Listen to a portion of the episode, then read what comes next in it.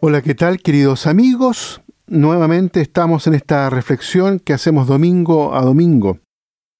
Continuamos ahora con la en el capítulo 6 del evangelista Lucas, en la continuación de lo que fue el domingo pasado el así llamado discurso del llano, donde están estas bienaventuranzas en la versión de Lucas.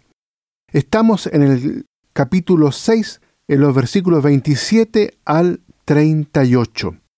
Después de las bienaventuranzas y estas lamentaciones del domingo pasado, leemos hoy el cuerpo central de lo que se llama el discurso del llano de Lucas, equivalente reducido al sermón de la montaña de Mateo.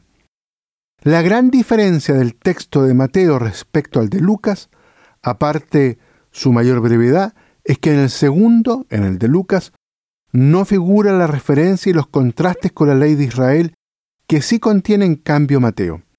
Y eso hace que precisamente el texto del evangelista Lucas sea mucho más ágil y mucho más fácilmente captable para el lector actual, de mentalidad más cercana a la griega para la cual escribía el evangelista Lucas, que a la de los buenos conocedores de la ley a los que se dirige el evangelista Mateo. El texto de hoy, en definitiva, podríamos decir que es como la carta magna de los sentimientos de fondo que debe llevar en su interior el cristiano, que debe moverle en todas sus actuaciones y que ha de configurarle todos los criterios de pensamiento. Aunque el texto no lo diga, estos sentimientos de fondo son precisamente los sentimientos de Jesús.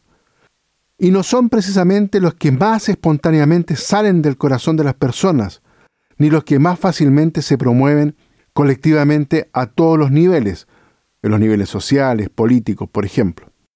Pero sí son los que haría que el mundo llegase a funcionar bien. Podemos resaltar de ello las siguientes dimensiones. Una frase central, traten a los demás como quieren ser ustedes tratados.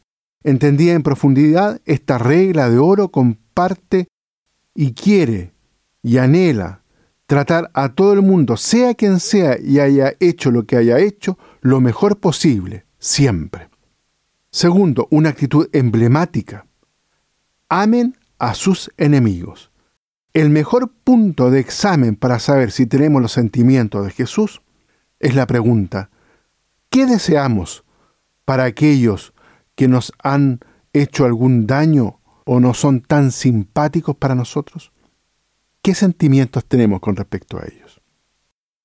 Y tercero, un modelo. Sean compasivos como el Padre es compasivo. El evangelista Mateo dice, sean perfectos, que por ser tan global puede parecer algo abstracto. Sin embargo, Lucas se fija en un atributo muy específico y hace de él el objetivo de la imitación cristiana de Dios, la misericordia, la compasión. A eso se nos invita en este discurso central, a tratar a los demás como regla de oro, como tú quieres ser tratado a amar siempre a los enemigos y a buscar siempre la compasión y la misericordia. Que Dios los bendiga a todos y a cada uno.